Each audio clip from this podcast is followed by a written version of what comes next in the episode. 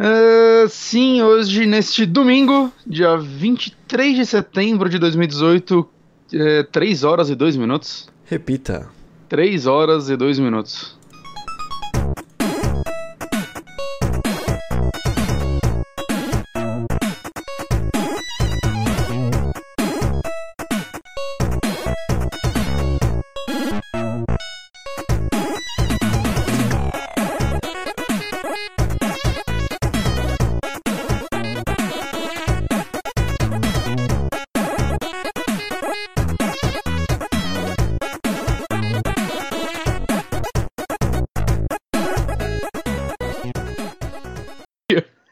Voltamos. E estamos aqui começando esse saque inusitado, completamente no improviso. Que eu perguntei pro Honório, cara, que você acha de a gente gravar um pouco mais cedo hoje? Ele falou que tá agora, beleza. Então o preparo tá daquele jeito.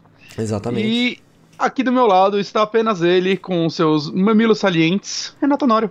Hoje eu estou de cosplay de Windows, Whindersson Nunes. Então, vai dar view. Vai dar view, a gente vai.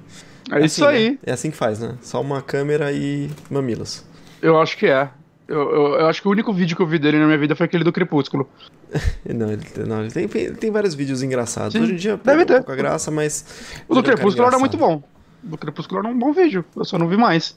Vale a pena. E, e nesse preparo gigantesco, eu decidi abrir aqui pra ver a merda do dia.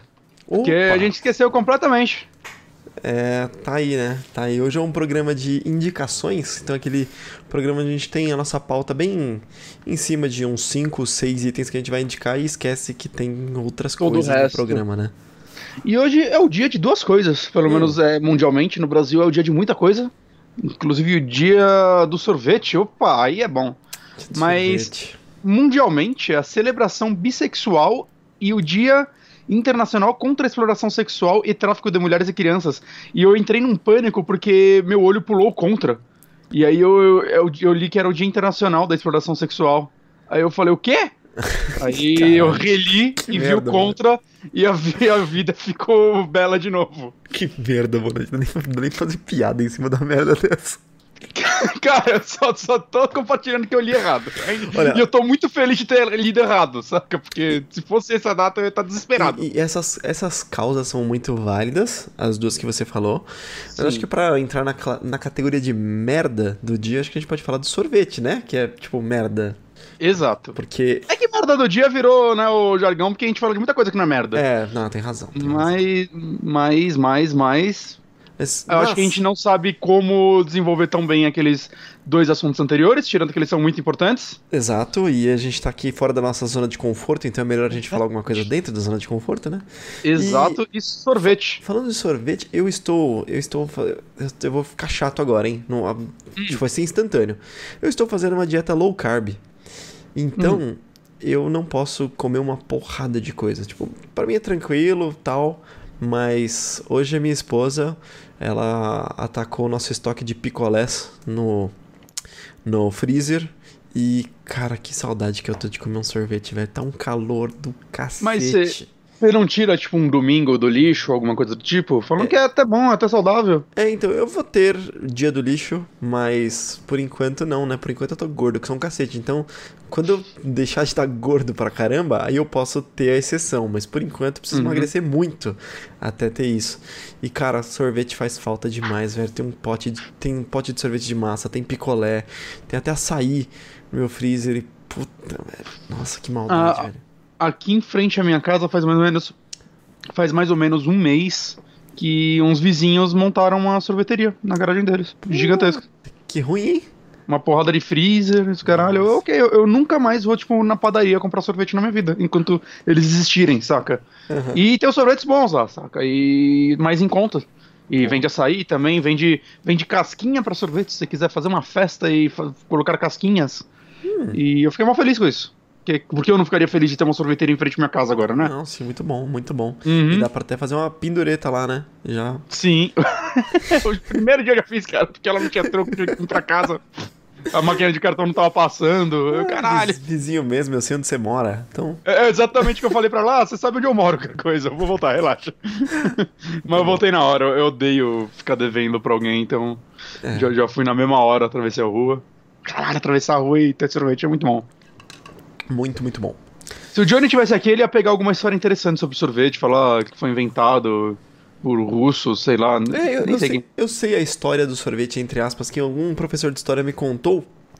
Que eu não sei se é verídica ou se é aquelas, tipo, a feijoada, sabe? Aqueles papos. Que Provavelmente. o sorvete é uma invenção chinesa, onde eles pegavam neve e colocavam mel. E, e aí este é o primeiro sorvete. Ó, meu filho aparecendo aqui no cantinho, tentando aparecer no vídeo. Tá aparecendo na webcam. E, mas eu não sei se isso é verdade, mas se for, é bem legal. Se não for, a história é sempre melhor que a ficção. A ficção é sempre melhor que a realidade, certo? É isso mesmo. Mas vamos pro programa? Falando em ficção, né? Ah, falando. Olha aí. Ó. O nome disso é Segway. Sim. Eu vou, vou começar eu hoje, né? Isso aí. Isso aí, porque aqui o host não tem educação, ele passa na frente mesmo. Sempre assim. E eu assisti na quarta-feira. Quarta-feira? Quinta-feira? Quarta-feira, que é o dia mais barato. É o dia que eu vou no cinema, que é mais barato. Eu vi O Predador. Peraí, peraí, quarta-feira? Não foi você não assistiu no lançamento isso? É, Ele saiu semana passada. Eu, Pô, eu assisti essa semana. Eu pensei que era semana. Beleza. É, não, ele saiu semana passada. É que tá flopando foda esse filme. Puta que triste. É... Uhum, pra caralho. Porque eu assisti o Predador, o novo filme da franquia, que. Ele, ele se entrega bem como uma continuação direta do 1 e do 2. Né, o Predadores já é um negócio, sei lá, acho que eles passam no futuro mesmo, né? Eu não, não sei exatamente como funciona o canon da parada. E esse filme está sendo massacrado pela crítica. Sim, tá mesmo. Cara, eu até vi o vídeo do Red Leather Media, né? E assim, ele- eles são muito bons em não gostar das coisas. Mas aí um deles, eu não sei o nome deles, né? Eu vejo bem esporadicamente os vídeos deles. E um deles falou que esse é provavelmente o pior filme que ele viu na vida dele. E ele Nossa. falou: Eu sei que eu falo isso de todo filme, mas eu acho que dessa vez é verdade. E Caralho. eu, cara, assim, vale falar que Predador 2 também é massacrado pela crítica e eu gosto muito de Predador 2. Uhum. Saca? Nenhum desses chega aos pés do primeiro, eu sei, tudo mais. O primeiro filme é um clássico. Não tenho por que eu ficar, saca, explicando por que aquele Mas- filme é bom pra caralho. Mas você gosta, gosta por conta da nostalgia que, que ele te Não. remete? Ou você gosta Não. porque realmente você acha um bom filme? Eu, eu gosto porque eu acho um bom filme, cara. Eu, eu, tipo, quando eu era novo, eu vi acho que metade de Predador 2, quando eu era criança, saca? Eu não tinha visto inteiro, acho que eu vi da metade pro fim, eu devo ter dormido, né? E. Então não tenho nostalgia com ele, né? Há uns anos atrás eu comprei um box que vem um, o 2 e o, e o Predadores. Uhum. E eu assisti os três na sequência. E, cara, eu achei o dois muito divertido ainda. O Predadores eu achei o saco. E todo mundo gosta, então eu acho que eu não sou um. O, peraí, o, Comparando. pre- o Predadores é aquele que eles vão pro planeta dos Predadores, Isso. não é? É com É, é o o cara que plot fez o pianista e Alice Braga? Eu acho que é do Robert Rodrigues, se eu não me engano. Não sei se ele é diretor ou produtor.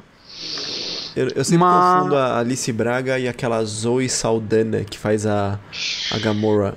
Eu Cara, acho não que é a lembro. Alice Braga. Eu não lembro quais são os atores, mas eu lembro que eu achei um filme bem chato. Eu dei umas pescadas nele. Uhum. Tem que tentar de novo. E aí eu fui ver esses Predadores sem, tipo, expectativa nenhuma. Ah, ninguém tá gostando, mas eu quero ver um Predador no cinema. Saca? Eu tava querendo botar a fé porque eu gosto do trabalho do Shane Black. Né? Pra quem não sabe, ele foi. Ele foi o cara que reescreveu o roteiro do 1. Né? Ele é um ator no 1, ele faz o, o único cara que não é gigante naquele filme. E ele foi o cara que deu aquela reescrita no script, né? Que acho que foram dois irmãos que fizeram o script e entregaram lá. E acho que eles não tinham feito nada ainda na carreira deles. Então, né? Pegaram "Ah, ideia é maneira, mas vamos pegar um roteirista aí pra fazer a parada. E acho que ele já tinha escrito Máquina Mortífera na época, que é um dos meus filmes de Buddy Cop favoritos. Uma das minhas franquias, né? Pra quem não sabe, ele escreveu os dois primeiros e ele também escreveu o Monster Squad, que é um filme que o Márcio vivia defendendo aqui e que eu realmente gosto, que ele é tipo um, um- Ele é quase um Goonies com monstros, saca? De terror, ele é muito bom. Que ele escreveu esse filme junto com o Fred, Fred Decker, que foi o diretor do Monster Squad. E agora os dois juntos trabalharam no Predador, né? Os dois escreveram o roteiro desse filme, só que agora com o Shane Black dirigindo, né? Acho que o último filme que ele dirigiu. Não, não foi o último, mas um dos- o último filme que eu vi dele foi o Homem de Ferro 3, que é um filme que eu defendo. Eu defendo o Homem de Ferro 3. O Honório já deve estar puto comigo. É, mal ou menos. Eu defendo esse filme. Não, não é um filme fantástico, mas eu defendo. Eu não acho que ele é um lixo, como todo mundo fala. Eu não. Eu acho que esse é, eu acho que esse é o meu padrão desse podcast. Nada, nada que a galera tá falando que é um lixo, eu tô achando um lixo. Eu gosto do Predador 2, gosto. e dito tudo isso, cara, eu gostei muito do Predador. Uhum. Ao ponto assim, normalmente quando eu gosto de algum filme merda, eu, eu entendo, ah, cara, é um filme merda, mas eu gosto. É, esse é um daqueles raros filmes em que eu não consigo, cara, eu não, eu não, eu não enxergo por que a galera acha que esse filme é uma merda. Eu realmente não tô enxergando. E eu, eu fui ver muito review de gente que odiou e tudo que eles começavam a criticar, não tudo, mas quase tudo que eles começavam a criticar, eu falando, cara, mas pra mim isso daí é um ponto positivo, eu tô achando isso legal, saca? É, eu concordo que no terceiro ato esse filme se dá uma perdidinha, e parece que foi a parte que teve maior. é, a maior quantidade de regravações foi nesse terceiro ato. Ele fica super corrido. É, tem um personagem, a esposa do protagonista, que é a Ivone Strahovski. Que o Honório vai conhecer ela como a esposa do Dexter, a segunda esposa do Dexter, Segunda? a Hannah. A Hannah. Tá. Ela é a Hannah. É, ela tá no Handmaid's Tale também, né? Que é uma série que todo mundo tá amando, ainda não assisti. E, bom, quem jogou Mass Effect, ela é a Miranda, né? Ela fez toda a captura de corpo e dublagem dela. E, cara, a personagem dela some. Ela desapareceu do filme, eventualmente. Eu, ok, será que ela morreu? E aí ela é citada depois. Morreu, saca? Mas ela falaram, ah, Não ok, apare- acho que... Não teve resolução pra ela. Não, simplesmente, ah, cara. E era um personagem legal, tá ligado? E eventualmente, eu, caralho, faz sempre que ela não volta pra cena, ela nunca mais voltou pra cena. não sei o que aconteceu. estranho. Eu não sei o que aconteceu, assim. Acontece uma cena bem climática e tal, e aí você, ah, ok. Climática, tá certo? Explicação assim. É, a gente entendeu. É, que tem o anticlima. Mas enfim, acontece uma cena, a última cena com ela, um negócio, saca, envolve um predador, Aham. e ela nunca mais aparece. Mas ela não morreu. Então eu não sei o que aconteceu, cara. Não Entendi. sei. O corte parece Esqueceram. bem feito. o corte parece bem Exato. feito. Mas assim, falando um pouquinho sobre o plot, é, esse filme, a história dele é, ele já começa mostrando um predador na Terra, né? Ele não tenta fazer todo aquele mistério que o 1 fez, e até o Predadores fez que, puta, por que você tá fazendo mistério ainda? Tá? No 1 faz completamente sentido, né? Ninguém sabia o que era o Predador. Nem, nem nas capas, né, ele aparecia, né, era sempre o Arnold, então é, é- fazia sentido fazer um mistério sobre a criatura, né, até porque ele Sim. tenta desconstruir um filme de, de guerra, né, ele começa como um- mais um filme de guerra e eventualmente taca uma criatura lá, né, eu, eu, eu, eu faço Ah. um paralelo com um Drink no Inferno, que começa como um filme de roubo maluco e eventualmente tem vampiros. Não, a, a camuflagem do, do predador ele é utilizada pra tornar a ameaça oculta por, sei lá, dois terços do filme até eventualmente Exato. aparecer, né, o predador. Mas eles têm um- uma parada muito diferente quando você vê, por exemplo, os predadores lá. Acho que ele começa com todo mundo já, a equipe de predadores. Não tem mais esse esse Então, micro terror assim, né? Mas eu acho que eles ainda tentam esconder o jogo dos predadores por um tempo, se eu não me engano. É, Porque é bem necessário. É tipo você tá vindo sexta-feira 13, parte 7, e o Jason ainda, tipo, ficar metade do filme sem aparecer, fazendo mistério quem tá matando, que você sabe que é o Jason desde o começo, é, caralho. exatamente, exatamente. Caralho. e não vem falar que, ah, não é no 5 não é o Jason e aí faz sentido esse mistério, que não faz porra nenhuma. É, mas enfim. enfim. Logo no começo, esse, esse predador é capturado. E o protagonista, né, que é um, um sniper que tá numa missão, ele pega, tipo, uma, uma parte do equipamento do predador e ele envia pra casa dele como prova porque ele sabe que vai dar ruim pra ele. E aí ele envia pra casa dele por correio, porque sim. Nada não é por correio, ele manda uns caras lá no México enviar, umas, umas loucuras do caralho. Casa, casa, casa mesmo. Casa dele, onde casa dele. Porque, Hum. porque ele é. Ele sabe que ele vai ser preso, né? Meio que, tipo, a galera quer fazer ele passar por louco, obviamente, né? E, porque, caralho, não tem alienígena porra nenhuma. Então o que ele faz é mandar toda a evidência pra casa dele, pra ele ter prova pra quando precisar. Só que o filho dele, super gênio, autista, começa a mexer nas paradas e, obviamente, descobrir como, como isso funciona. O que faz um certo. Eu acho que eles constroem bem o filho dele, né? A criança que aparece nos trailers.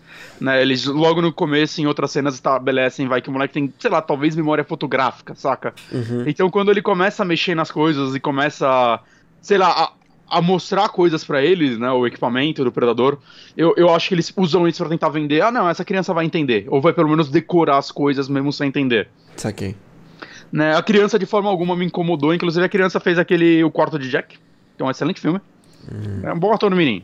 Né, o protagonista o- é o vilão do Logan, O cara. Eu não sei qual é o nome do Da personagem dele. robótica lá, o... O. os carniceiros lá? Isso, isso. Tá. E eu, eu acho que talvez ele seja a pior coisa do filme. Não, não gostei tanto. Não sei lá, eu não acho que é um ator carismático pra um protagonismo, saca? Ainda mais que a gente veio do Schwarzenegger e do Danny Glover antes. Uhum. Então eu, eu não acho que ele tem o carisma pra ser protagonista, mas ok. O que eu gostei é que logo no começo, vai, esse protagonista é preso e ele entra, vai pra uma equipe de. dessa galera aí militar, só que todos são meio pancada da cabeça. Uhum. É, aí é o timinho aí de- dessa galera que tem, a, tem até o Greyjoy do, do Game of Game of Thrones. Thrones. Uhum. Tem o, o Thomas Jane, que é o, o. O caralho, o Punisher havaiano lá. Sei. Sim. Que, cara. Cada vez mais assim, é o segundo filme que eu vejo do Thomas Jane recente, né? Eu vi aquele em 1922 e agora eu vi esse. E eu tô reparando que, porra, ele é um bom ator, né? Ele é bom ator mesmo. Ele cara. fez aquele. Aquele Punisher não é um bom filme, mas, porra, ele é um bom ator.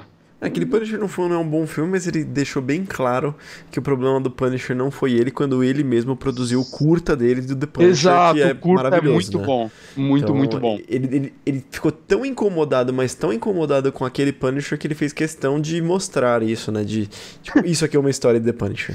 Foi tipo o Ryan Reynolds, né? Que fez o Deadpool no Exato, Logan. exatamente. No Logan, no Wolverine. E aí ele conseguiu fazer aquele personagem funcionar, né? A diferença é que ele não teve uma segunda chance com o Punisher. Exatamente. Triste. É, Ele- para o bem e para o é, mal, né? ator. Porque o Punisher atual, é o- ator que tá fazendo é excelente, né? Ele casou muito bem com o papel, mas né, o Thomas Jane poderia, poderia ter feito uma coisa boa também. Sim. E, e ele tem síndrome de Tourette nesse filme. Que é usado algumas vezes como plot devi- device. E, cara, é uma doença meio bizarra, né? É Porque. bem bizarro, velho. Porque é uma doença horrível, mas eu nunca vi um filme não usando ela de forma de um, pra fazer humor. É. O que, é, o que parece meio errado. Eu sinto que quem sofre disso deve se sentir bem ofendido com isso. Mas ao mesmo tempo, cara, é, sempre engraçado. Desculpa, gente, mas nos filmes, saca, no, no Clank 2, tem o, o Clank é o Adrenalina 2, tem um personagem que tem essa síndrome. E caralho, como ele é engraçado naquele filme, aquele ator. Uhum.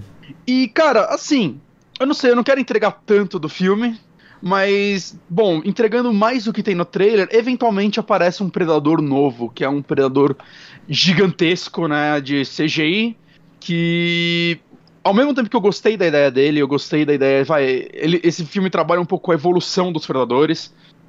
O outro predador que aparece no filme, que é de efeitos práticos, eu acho que ele é tão mais marcante pelo fato dele ser efeitos práticos, aí depois aparece esse de CGI o tempo todo, e aí você, puta, cara, Oi. saca, não é tão maneiro o CCG? Achei meio estranho você falar de a evolução dos predadores, porque assim, os predadores eles tiveram evoluções, mas são sempre aquelas evoluções tecnológicas. O bicho por dentro da, da máscara, por dentro da roupa, é sempre o mesmo, né?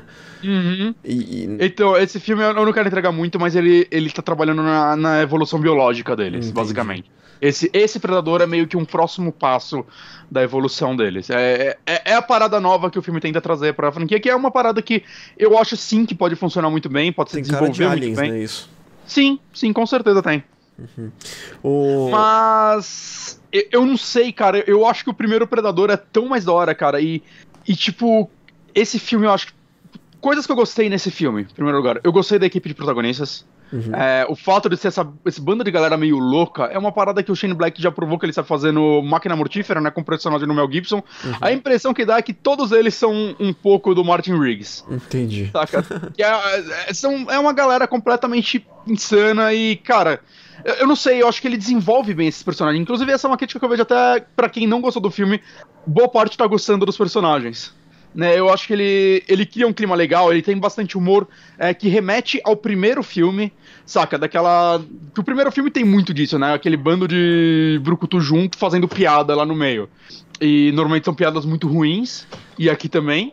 Mas é porque os personagens não são pra ser, tipo, os mestres do humor, né? É a piada deles, cara. É um negócio parece que sempre interno entre eles. Uhum.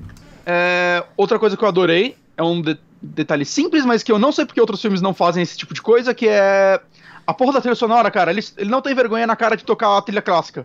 Uhum. Que eu não sei porque a galera tá refazendo os filmes, vai lá, tipo, Superman, cara, não toca a música clássica do Superman. Por que não? Porque, ah, porque tem que ser diferente. Esse filme fala, foda-se, cara, a música clássica do Pegador é boa pra caralho. Então, logo na primeira cena, assim, já começa a tocar ela e você fala, é isso aí, cara. Tá certo, tem que tocar essa música mesmo. Saca, Robocop não toca a música do Robocop. Que porra é essa, velho? É, sei lá. Caralho. Sei lá. É, é, não sei, não sei como me posicionar em cima disso, porque eu gosto quando eles dão aquela repaginada, né, tal. Mas não, ela é repaginada, ela é legal. mas é, mas tem tipo a melodia clássica lá no meio. O que eu gosto, que eu ela... gosto que faz isso muito bem, os filmes do é. Star Wars, ele sempre Fazem bem. Ele, ele, sempre pega aquela trilhazinha clássica, né? E de vários personagens, Sim. ou de várias situações, e dão aquele, aquela modificada para a versão daquele filme, sabe? Eu, eu uhum. gosto bastante dessa, dessa pequena alteração. Sim. Mas é, eu, eu gosto quando sai de cima do muro também. Se você vai usar o clássico, pode usar inteiro, não tem problema, né? Agora ficar. Tipo, por Mas eu não sei, quem fez isso muito que... mal? Uh. Quem fez isso muito, muito mal foi Deadpool 2. Deadpool hum. 2 tentou usar aquela música X Don't Give It To You uhum. de novo. E aí mudar não todo funcionou. o resto. E todo o resto, nada tinha carisma. Só essa X Don't Give It To You tinha carisma, mas por ser uma música cantada licenciada, ela perde o, o, a força, sabe? Sim, sim. Não é um tema, é, é a OST, né? É, não, uhum. Desculpa, não é a OST, é tipo uma licenciada. Então uhum. fica bem bosta. Mas, sim. Bom, aí Mas é, é que eu não sei, eu não sei né? se então... você você lembra da trilha clássica do Predador, não? Não lembro, cara. De cabeça não lembro nem a pau. Uhum. Então, é que ela é, ela é daquelas trilhas icônicas anos 80, tá ligado? Ah. Quem, o compositor dela, esqueci o nome dele, mas é o mesmo compositor de, de Volta para o Futuro. O cara uhum. é bom pra caralho. Saca? E. Eu, eu, não sei, cara. Eu acho que ela toca umas duas ou três vezes no decorrer do filme. E sempre que ela toca, dá, dá aquela explosão de adrenalina. Saca? Porque ela é uma música muito boa mesmo. É, ao mesmo tempo que, tipo, ele não fica preso a isso. Mas eu gosto, cara. Eu gosto que eles entregam isso pro fã. Uhum. É, outra coisa, eu não sabia quando eu fui ver o filme que ele era censura 18. Eu só fui descobrir assistindo, cara, que é violento pra um caralho. Ah. E a violência dele é. Vai, é meio a meio. A parte, as partes de efeitos práticos são muito boas, cara. É, são bem impressionantes e tudo mais, funciona muito bem. Aí tem as partes que são sangue digital em algumas cenas que fica muito na cara. Tem horas, saca, aqui que, puta, faltou, é, faltou uma graninha aí, né? Faltou alguma coisa aí. Uhum. Vocês poderiam ter ficado só nos efeitos práticos, talvez? É, eu acho que basicamente tudo que envolve CGI nesse filme é meio ruim. É... Eu preciso, eu, eu preciso perguntar é. da história, porque você acabou passando lá no comecinho. Uhum. Você falou que não tinha entendido exatamente se era um reboot, se era um. Não, ele é uma continuação. Uma continuação. Ele é uma continuação. Mas é, eu, eu, tenho um, um, colega que ele tipo, é muito fã. E ele foi no lançamento e escreveu um textão depois falando de como esse filme joga no lixo todas as premissas que criaram nos primeiros filmes dos Predadores. E eu não sei nem quais são as tais premissas, porque ele não quis falar para não spoiler o que que é. Mas o que, que você achou? Quebraram Cara, as regras, vamos dizer ele... assim, do filme? Não senti isso, cara. Eu senti que eles tentaram expandir elas para outros lados e fazer algo novo. Uhum. Mas eu não sei. A...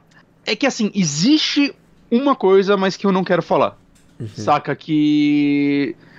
Por exemplo, o motivo de terem dois predadores aqui. Um super evolução e um clássico. Uhum. Saca? E aparentemente no roteiro original eram mais predadores, né? Tem até cena, você acha aí na, na internet fotos de cenas com vários predadores que foram cortados. Provavelmente era coisa do terceiro ato que eles refilmaram. Mas sim, eles mudaram algumas coisas, mas eu, eu não sei, eu, eu não senti que isso é jogar fora o que foi feito anteriormente, porque ele não anula o que foi feito antes. Ele só deu um passo, tipo, ó, agora vai ter que caminhar para esse lado. Uhum. É, mas eu não sei, cara, o Predador continua sendo a criatura tão perigosa quanto você espera que ela seja. Tá, cara, tem uma cena. É, sem spoiler muito, mas que tem um Predador solto no. O Predador 1 tá, tá, tá solto matando uma galera num ambiente fechado e eu acho ela eu achei ela tão incrível, aquela cena que eu quero rever várias vezes, que uhum. é esse predador ele não tá com o equipamento dele. E eu acho que é incrível porque mostra que eles são predadores, eles são máquinas de matar, saca? É, independente do equipamento. O equipamento é um extra que faz ele ser ainda mais foda. Uhum. E no, ele no meio daquela galera armada, mas é, parece que soltaram um Krogan no jardim de infância, tá ligado? O negócio. É, é, é a, cara, é, é, é, é um gore, é uma chacina que acontece naquele ambiente tão foda, assim, que você, caralho, velho, teoricamente não era pra eu estar torcendo pra ele, mas tá tão bonito, saca? Uhum. É, eu, eu, gosto disso, cara. Ele, ele, realmente bota em uma cena como o Predador é uma criatura perigosa, cara. Como, cara, você, você não quer ir no mano a mano com ele. Inclusive, eu acho que isso daí deixa o Arnold mais foda ainda, né? Quando você lembra que no primeiro filme, eventualmente, o Predador vê ele quase como um igual e tira o equipamento para enfrentar ele na porrada. Uhum. Que é uma cena fantástica. Mas, assim, de tudo isso, eu não acho que ainda que é o filme perfeito do Predador. Eu sempre achei que. Eu sempre achei que nem o primeiro filme do Predador é. Explora o potencial desse personagem ao máximo. Saca? É, ele é incrível, principalmente porque ele inventou essa parada toda. Mas eu sempre achei que o Predador era é, uma criatura, assim, toda a mitologia dele, que é entregue aos pouquinhos em outros filmes, né? acho que principalmente no 2, dava para ser expandida e explorada de uma forma tão foda que eu acho que nenhum filme ainda fez isso. Saca? Eu vi gente, gente veio me falar que em histórias em quadrinhos e livros isso já foi. Eu nunca li nada. Eu nunca li nada, então não tem como afirmar, saca? Mas a, apesar de tudo, eu não tenho tanta vontade de ler, mesmo tendo essas coisas incríveis, porque eu quero ver isso funcionando no cinema. Predador para mim é uma criatura, saca? Ela foi originada no cinema, pelo menos até onde eu sei. Então eu gostaria de de ver, sei lá, filmes expandindo ele da forma é, que, de, que se deve expandir. Eu não sei. É, você gosta dos filmes anteriores? Eu nem te perguntei isso. Eu gosto, mas eu vou ser sincero que a coisa que eu mais gosto do Predador é um curta-metragem que existe do Batman versus o, ah, o Predador. Sim. sim. Tem um Alien é, também nesse curta, não tem? Tem o Alien também. Tem uhum. o Alien também. É, cara, é muito bem feito. Eu cara, lembro que legal. ele era bom. Eu lembro que ele era bom. Eu não lembro como, o que acontece, mas eu lembro que ele era bom. É, eu tô mas, com assim, o link aqui, vou jogar o, o, link no, no chat para quem tá assistindo. Uhum. Mas dito tudo isso, assim, é, é que tá, é difícil falar assim, sem entregar muitos spoilers. Cara, eu saí felizão do cinema, saca? É, eu, eu acho, vai, botando uma ordem de melhores filmes, eu ainda não acho nem que ele é melhor que o 2, para mim. Uhum. Mas, mas chega perto do 2. Digamos que eu colocaria um em primeiro lugar, depois o 2, e logo na sequência o 3, assim, bem pertinho do 2. E aí o Predadores eu boto lá embaixo, assim, eu colocaria uns filmes que não existem entre eles. eu, eu realmente não gostei de Predadores. É. E sobre a vs Predador eu nem, nem vou comparar, porque eu, eu só vi o primeiro e eu nem lembro dele. Mas eu lembro que eu não achei muito bom, não. É, eu, eu... Falam, que eu, falam que o 2 é pior ainda, então nem tive é, vontade. Pra ser sincero, tudo que eu assisti sobre Predador foi mais perto do lançamento, assim. A única coisa que eu reassisti hum, recentemente, isso deve ter, sei lá, um ano, foi hum. o 1. Um, que, que hum. é com o Schwarzenegger de novo. E aí eu gostei é bastante, viu? Ele, ele sobrevive uhum. muito, muito bem. Muito bem, muito bem. Muito bem dirigido, né, cara? Eu, eu gostei bastante. E, assim, hum. o, que, o que tem de falha, a nostalgia completa, sabe? Sim, sim, As sim. bobeirinhas que você pega assim, tipo, a nostalgia completa na boa. Mas, mas de tudo isso, eu acho que o Shane Black poderia ter feito melhor ainda. Uhum. Eu, eu, eu, esperava um pouquinho mais dele, mesmo tendo curtido bastante o filme, saca? É, é, talvez ele seja um daquele aquele filme, sei lá, de ação super violento, um dos mais divertidos do ano para mim. Okay. Mas, mas eu, como eu disse, eu ainda acho que o Predador pode ser expandido mais. Esse filme tá flopando foda, uhum. foda pra caralho, assim. Pelo menos a última vez que eu vi, assim, ele não tinha batido nem metade do orçamento. Parece que foi mais de 200 milhões em marketing, tá ligado? E ele tinha batido alguma coisa em torno de 90 milhões só de bilheteria na, nas primeiras semanas. O que provavelmente quer dizer que ele não vai é, bater o marketing dele. Talvez ele recupere depois em DVDs e tudo mais, mas saca, flopou. É, eu não sei o que vai ser da franquia a partir de agora. É, esse filme deixa um gancho muito grande pro próximo. Eu não gostei do gancho que eles deixaram, vale falar. Né, eu gostei do final do filme. Aí depois do final tem. Não é um pós-crédito, saca? Um. É imediato, epílogo. Né? É. Que essa cena eu não gostei. Essa cena eu falei, hum, cara, tá tudo errado aí, cara. Podia tá ter parado, podia ter parado é, 10 é, segundos é. antes. Porque assim, é Novamente, essa cena remete 100% ao motivo do primeiro Predador estar aqui, e eu gosto do motivo do primeiro Predador estar aqui. Uhum. É, mas eu não sei, aquele finalzinho assim, é tipo, um cara, saca, é, ele dá gancho pra uma continuação muito ruim, saca? Hum, eu não gostei disso. Sim. Mas agora eu também não acredito que esse filme vai ter uma continuação direta. Então eu, eu realmente. Eu, o que eu acredito é esse filme, essa franquia vai pra geladeira agora por uns anos e vão rebutar.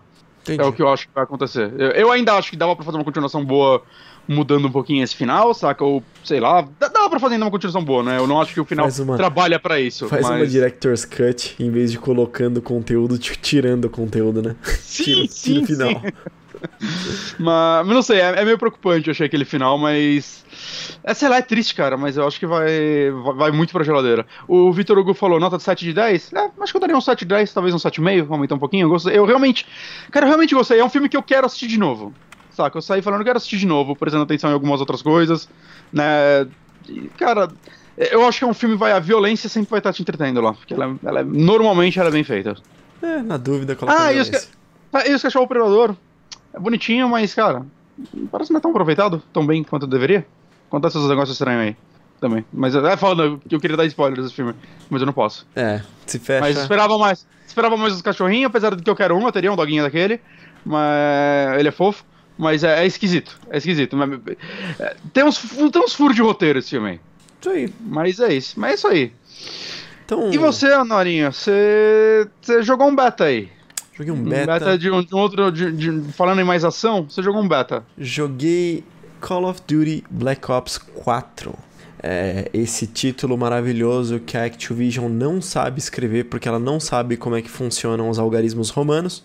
Caralho, ficou muito zoado aquilo, né? Que, que cara, é, não sei, cara, parece tão, tão burro, só, sabe? Que eu não consigo ver um 4 que são quatro é, pauzinhos, assim. É. é muito idiota. É uma peça. É, só, só se o próximo 5 de vez ser cinco pauzinhos ele fazer um risco no meio, tá ligado? Aí você vai descobrindo o tempo todo que é tipo o cara marcando os dias dele na cadeia. tá bom. Não, é, não era para ser romano. Agora pode ser para consertar a cagada que fizeram, mas é. eu duvido que fosse. Mas não, mas parece uma escolha de design bem ruim mesmo. É. Fizeram ser diferentões e não deu certo. Exatamente. Mas, uh, bom, eu joguei esse jogo e a gente ganhou essa aqui é, hum. Eu não sei exatamente a quem agradecer, porque é o Alan Vitor e o Diego Matias. Diego Matias que tá aí no chat. Valeu, Diego. Os dois ficaram um jogando os créditos aí um pro outro, então não sei se eles dividem conta e me deram a chave do beta, já compraram antecipado, o que, que foi. Mas, muito obrigado. É, esse Call of Duty ele é desenvolvido pela Treyarch, então tá no ano da Treyarch, os Black Ops são todos dela, né? E novamente é futurista, então não, não é como os primeirinhos lá, mas futurista. E a novidade dele e o que estava dentro desse beta é o modo Battle Royale deles. E, cara, que impressionante que foi isso, cara. Eu não acreditava que a Activision, Treyarch, enfim, quem quer que fosse o, o da vez, iria fazer um, um Battle Royale tão competente. Ah, é? a, a primeira coisa que sempre teve aquela divisão é Call of Duty é close quarters, então tudo fechado, uma área bem mais fechada, certo? Uhum. É, rápido. E a gente tem o Battlefield, que é sempre aquelas áreas gigantescas, com veículos, com Levolution, como eles chamam, né? Todo aquele negócio bem. com muito mais jogadores.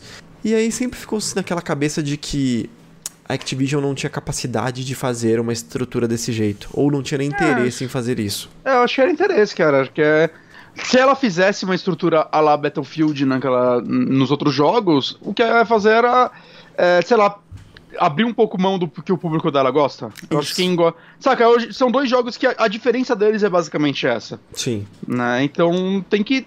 Sei lá, eu, eu, acho, eu acho importante um não tentar copiar o outro exatamente. E o que aconteceu aqui foi que eles fizeram um mapa de Battle Royale, que eu posso estar errando exatamente no número, mas se eu não me engano, ele é um 3x3. Então 3 km por 3 km.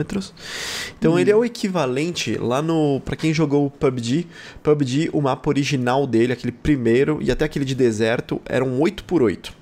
Caraca. E aí lançaram uh, um mapa que é um pouco mais fechado, que era uma floresta um pouco mais tropical, assim, mais vi vivo, o, os verdes, que é um 4x4. Então, é, ainda é um pouquinho menor, mas pouco, pouca coisa. E uhum. é um 3x3 que já é um baita de um mapa, viu? O negócio é, é grande. Um pouquinho menor, não, metade do tamanho, porra. Não, do, do desse segundo mapa, quero dizer, né? Que é o uhum. que tá. O que no PUBG agora o mapa para valer é esse novo que é 4x4. 4x4, o, né? O 8x8 deixou de ser um atrativo, ninguém quer jogar nele, sabe? Hum. Então, quando você vê, sei lá, vídeo publicado no YouTube, é nesse de 4x4, que é mais. Fortnite qual é o tamanho, então. você sabe? Pô, não lembro, hum. mas eu. Que é menor. Se fosse para chutar, eu diria que é parecido com esse de 4x4 do PUBG. É, né? Porque é realmente, assim, bem menor do que o original do, do, do PUBG. Eu não, eu não joguei esse 4x4, mas ele me parece ser melhor. É. Pra quem não. É assim, é outro tipo de estratégia, né? É. Mas você. A chance de você encontrar alguém duplica. Certo? É, pra mim parece uma forma de dar uma dinâmica maior pro jogo. Ó, antes de, antes de continuar isso aqui, uh, o William Marques, o nosso papai platina, mandou que vai voltar ao Preacher, depois ver, ver arquivado, mandou um abraço e mandou uma doação de 5 reais. Oh, valeu, William. Muito obrigado, papai platina. Nos vemos depois. Você escuta arquivado. Preacher é bom. Preacher é Aproveita muito bom. Preacher que é bom. Tá valendo.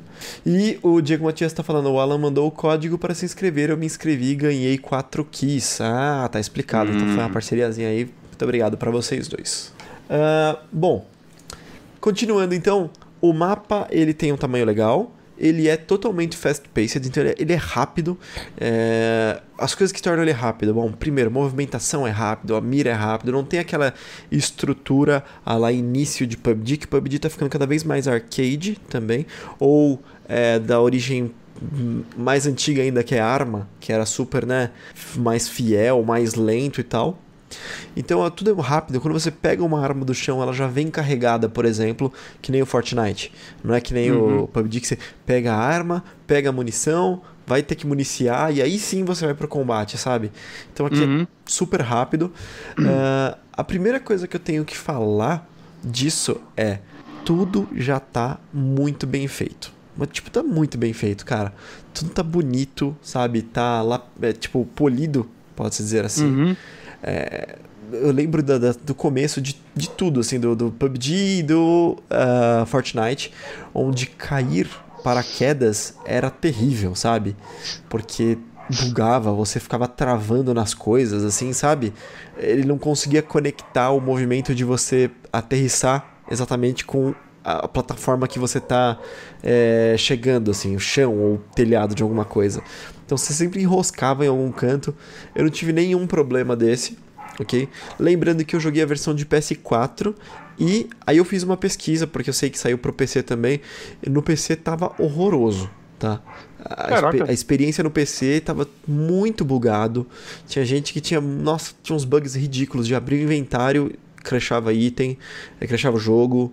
eh, tinha muito, muito bug. Então eu vou dar as minhas experiências aqui de PS4, mas eu sei que não foi interessante no, no PC.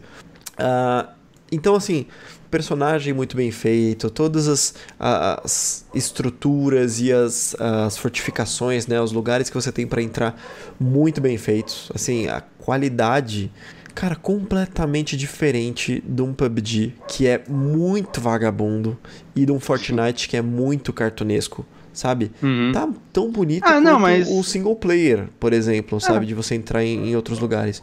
Então, É que, é, assim, você pensa bem, né, de- desses... Vai, beleza, Fortnite é da Epic, né, uma empresa com muita grana, mas o público-alvo deles e tudo mais é outro, mas você pegava a Activision, é uma empresa gigantesca, né, Call of Duty sempre foi um jogo com orçamento de AAA, então né, então eles Sim. fazerem...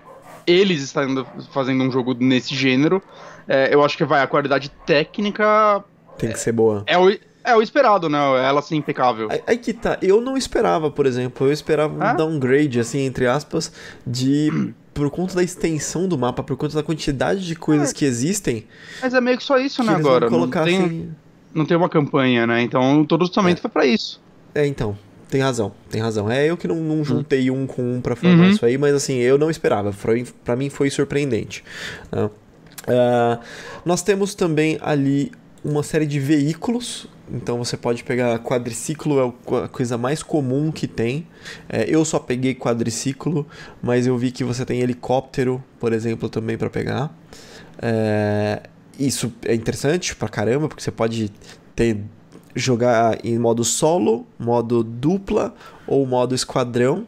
E aí você Uhum. consegue montar duas pessoas e um atirando, outro andando, daquele jeito que não é tão mais novidade, mas que é bem, bem legal assim. Ah, agora as críticas de algumas coisas que são. Puta, essas são bem, bem ruins. A parte do inventário é horrível. É horrorosa é, o jeito de você equipar as coisas, porque o que acontece? O Fortnite, ele é mega arcade. Então você não tem attachments, por exemplo. Você tem coisas que você você pode pegar forte, pode pegar granada, esse tipo de coisa, mas você não tem attachments na arma. E o Call of Duty, ele tem essa história com attachments, né, que você sempre teve nos, nos jogos, e ele quis uhum. pegar esse esquema de colocar attachments que nem o PUBG faz. o PUBG, ele tem um esquema bem claro, assim, tá escrito embaixo da arma onde ele conecta, sabe? Ah, conecta em Assault Rifle, conecta em Submachine Gun, e por aí vai. E no, no Call of Duty, você tá lá, tipo, Extended Mag. É o Extended Mag. Você não coloca em toda a arma, mesmo que ela tenha o slot de ser Extended Mag. Então, hum. eu sei que isso é uma coisa que diminui com uh, o conhecimento. Você vai Sim. olhar, bater o olho na imagem e vai ficar mais claro para você o que você tem que fazer. Mas isso dificulta o novo jogador como eu era, sabe? Então eu peguei e tentava colocar. Então, por exemplo, eu tinha dois Assault Rifles. Né? Dois uhum. rifles e eu, eu tava carregando os dois. Os dois tinham o slot de. Eh, eu acho que era Extended Barrel, sabe? O, o cano. E eu peguei um Extended Barrel. E ele conectava em uma das armas e não conectava nas, na outra. E a, os dois tinham o slot. E eram dois Assault Rifles. Aí eu falei, não, aí, aí ferrou, né, cara?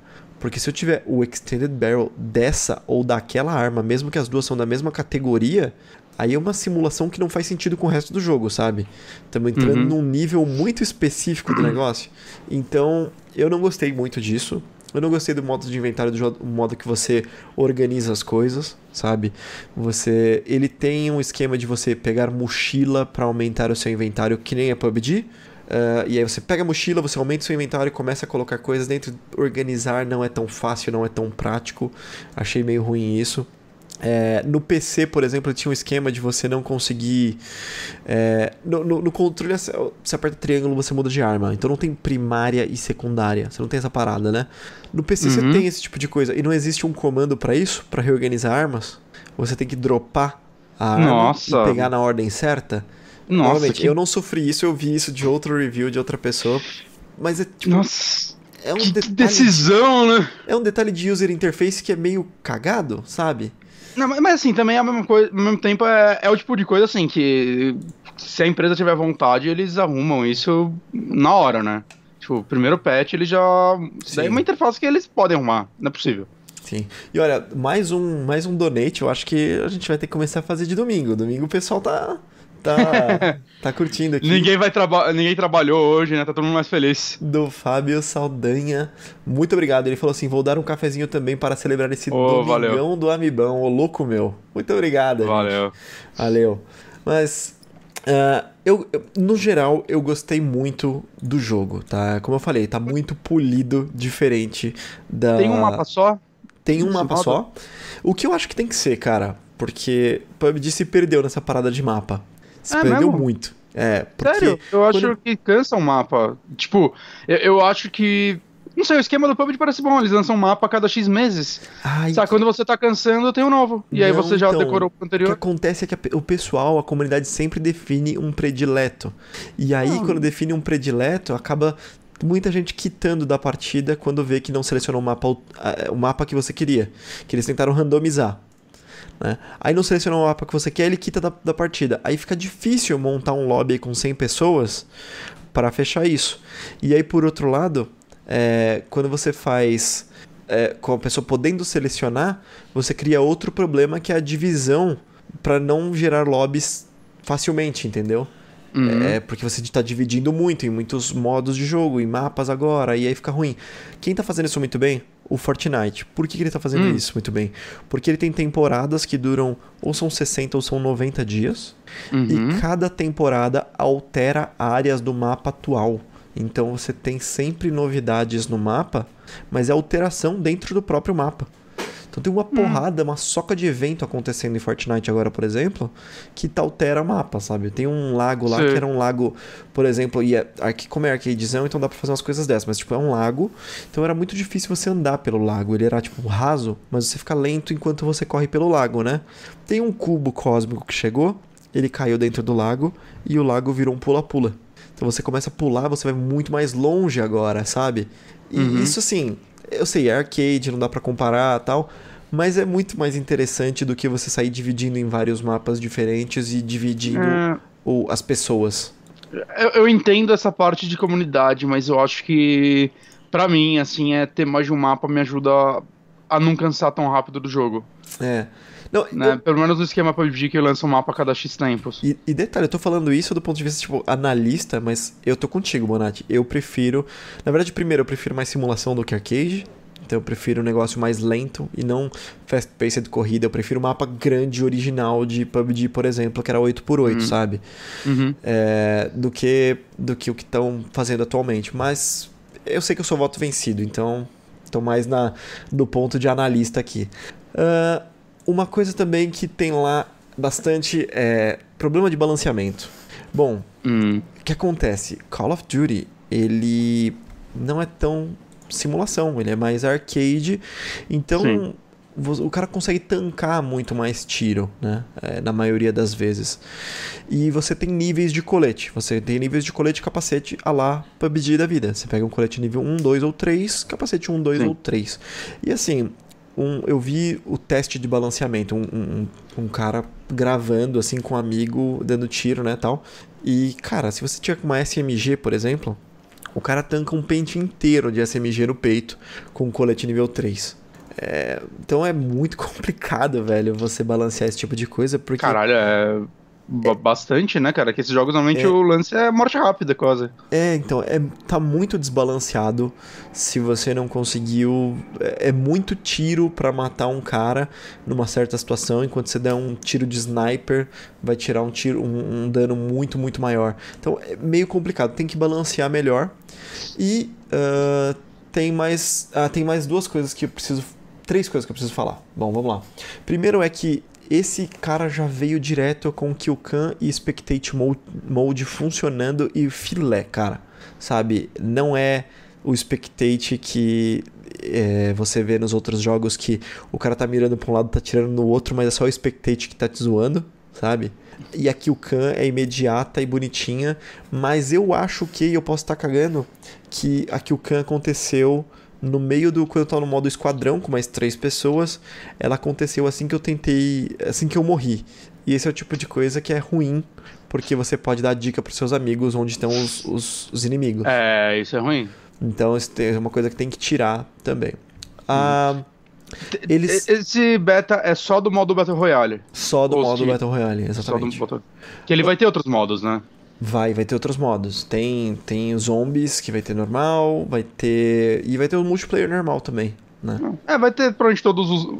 De multiplayer, tudo que existia antes deve continuar existindo, né? Não imagino que eles vão cortar Sim. conteúdo. Então, Ele- é. Eles já falaram como vai funcionar é, a parte de DLC, o conteúdo pago?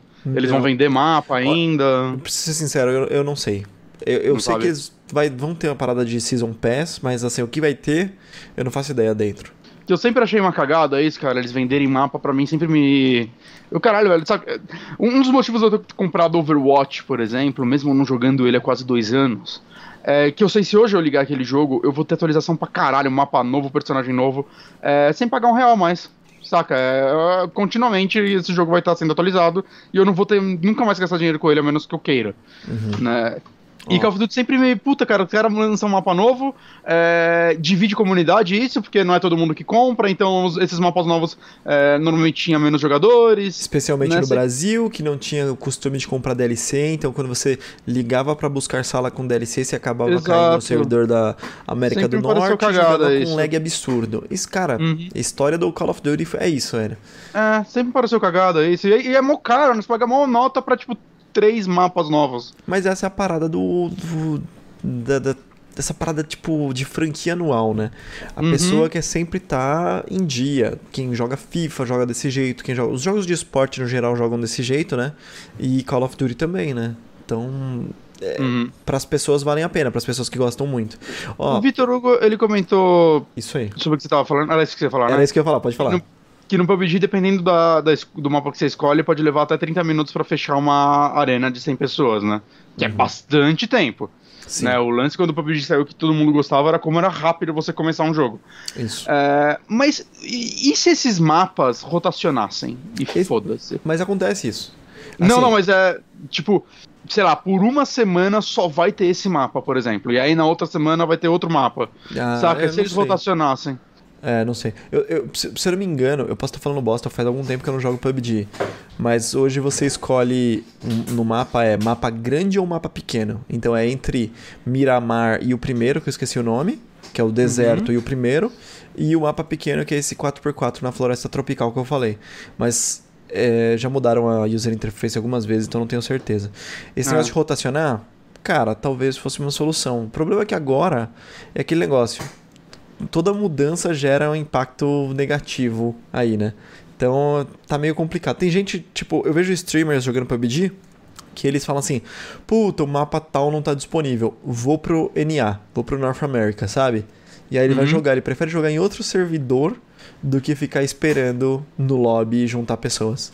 Caraca. É, o negócio tá feio desse jeito. PUBG É. perdeu muito, muito público, cara. Muito, muito. Ainda é gigante, né? Que muita gente fala de. PUBG como se ele tivesse morto e nem de longe ele tá morto. Ele é um jogo Exatamente. gigantesco ainda, mas é longe de ser a febre que ele foi há um ano atrás. É, exatamente, exatamente. Ah, outra coisa que eu tenho que falar do Call of Duty é que ele tem os perks. Os perks, pra quem não, não tá ligado em Call of Duty, é, são habilidades passivas que você usa no seu personagem. Então, é, geralmente no multiplayer você vai desbloqueando os perks. Então tem um perk, sei lá, Scavenger, que quando, você, quando um cara morre, você passa em cima, você luteia ele automático. Tem um um Isso é perk, sei lá, o Hardline, que pra você chamar é, kill streak, né, que chamar helicóptero, essas coisas, uma kill a menos conta. E aí tem o Steady Aim, que quando você mira, você, tipo, tem uma, como eu posso dizer, você tem menos recoil na arma. E você tem, tipo, vários desses perks. Aqui os perks são itens que você acha no chão. E você pega e ativa eles. E eles duram Ah, de 2 a 4 minutos, dependendo do perk.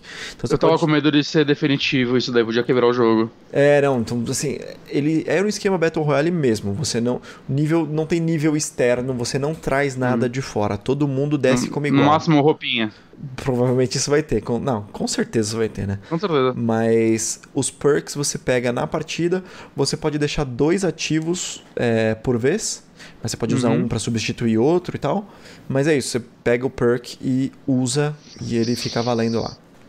Mas Ah, o, foda é que, tipo, na ano que vem já vai ter outro Call of Duty, isso daí vai morrer. É, bom, sei lá. Isso é preocupante, né? Se É, eles estão lançando. E se eles estão lançando esse, que o foco dele vai ser o online, não vai ter uma campanha realmente. Cara, é- sei lá, cara, isso me desanima tanto. Uhum. Saca? Só se a partir de agora eles manterem esse como o online deles e todos os outros serem só campanha. Mas Não vai acontecer. É, mas é a, é visão, Bonatti. É porque, tipo, não é pra você, tá ligado? É Uhum. pro cara que é entusiasta, que, mano, É, vai mas- comprar no lançamento, vai pagar preço cheio. É, não, mas é, mas é tipo. Ano que vem, quando anunciarem um novo, o fato desse não ter uma campanha, provavelmente a galera vai vender ele usado por 15 reais, tá ligado? Só que você vai comprar e não vai jogar com ninguém também, então. É estranho, né? É, mas aí eu acho que eles É estão um pouco interessados nisso também, né? Não, com certeza. Mas é bem possível que eles continuem nesse modelo agora, né? Também. É, eu acho que é um, ba- um baita teste, né? Bom, talvez Sim. eles estejam testando já, tipo, nas três empresas ao mesmo tempo, né? Porque, Uhum. enfim, tem aquele ciclo de desenvolvimento, então, é, realmente, não é uma coisa que o Mas outro vai o- esperar o resultado desse pra ver o que vai fazer. O que me pareceria mais interessante pra esse jogo era ele seguir o esquema do Rainbow Six Siege, que é. Temporadas, Sei né? lá, temporada. Lança, ano que vem, de vez lançar um novo Call of Duty, cara, lança uma Master expansão pra esse jogo. É, então, Isso Fortnite faz isso. Faz, né? É. Então, isso pra mim me soaria mais interessante, porque isso daí, para- tipo, ele parece estar seguindo o modelo de jogo-serviço, né, que esses jogos seguem, Uhum. mas parece que o serviço dele já tá com data de validade antes de sair. É. É, então. eu acho muito acho que eles tão- estranho. eu acho que eles estão se encontrando. Acho que eles vão, vão analisar isso aí, vão mudar a- a- o método de, de entregar esse jogo.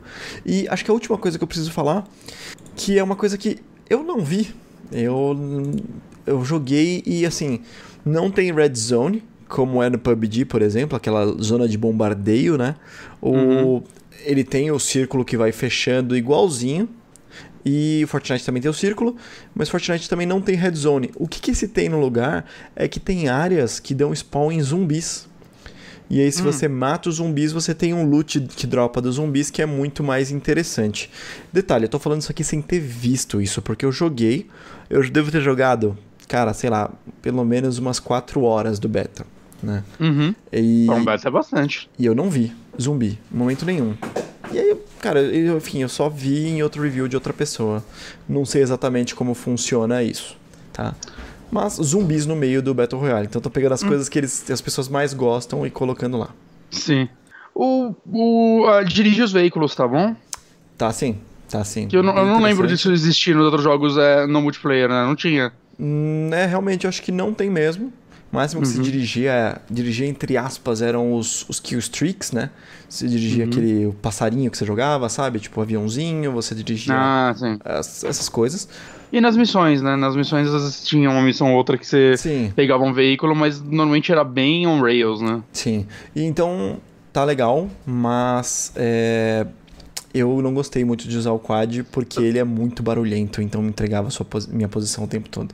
Sabe que jogo eu gostaria de ter essa- ver essa estrutura de Battle Royale? É... Titanfall, cara. Eu acho que Titanfall 2 é um dos jogos mais gostosos de se jogar.